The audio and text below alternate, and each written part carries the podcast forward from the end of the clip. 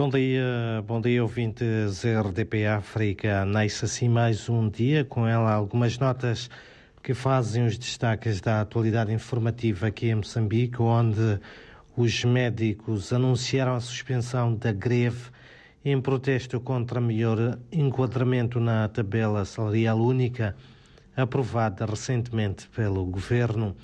A decisão provisória surge em resposta ao clamor da população e também à abertura do chefe de Estado Felipe News para o diálogo às preocupações da classe médica.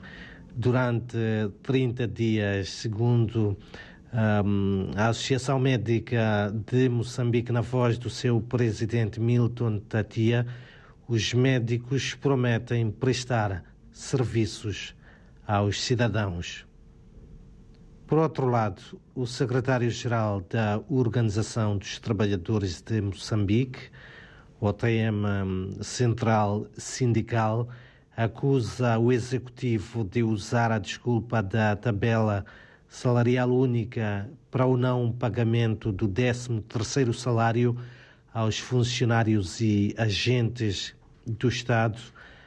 A posição surge em relação em reação ao anúncio do chefe de Estado moçambicano em sede do Parlamento, onde evocou a incapacidade financeira pela primeira vez em 18 anos de se atribuir o 13º vencimento ao setor público.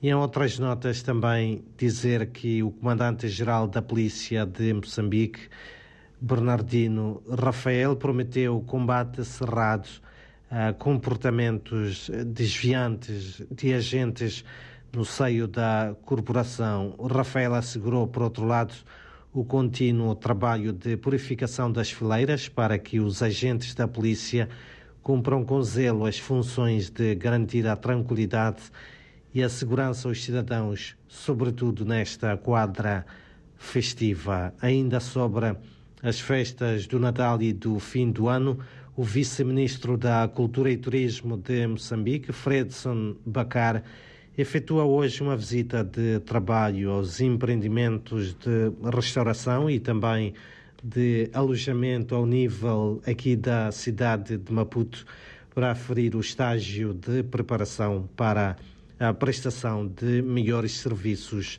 aos clientes. E isto também Uh, num dia em que um, a fronteira de Ressano Garcia, na província de Maputo, deverá atingir o pico de entradas de cidadãos nacionais e estrangeiros que vêm a Moçambique para a passagem do ano.